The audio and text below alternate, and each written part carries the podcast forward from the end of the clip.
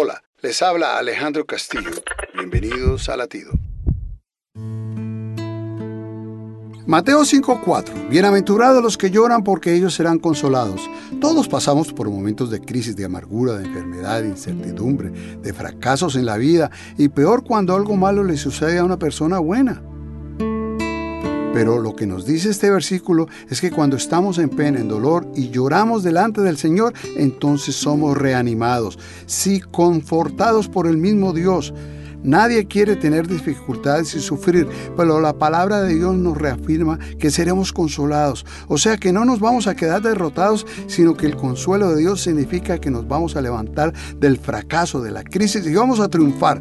Esto no es una afirmación de debilidad, por el contrario, en vez de estar sumidos en el dolor, nuestro llanto se convierte en gozo. Latido les llega a través del ejército de salvación.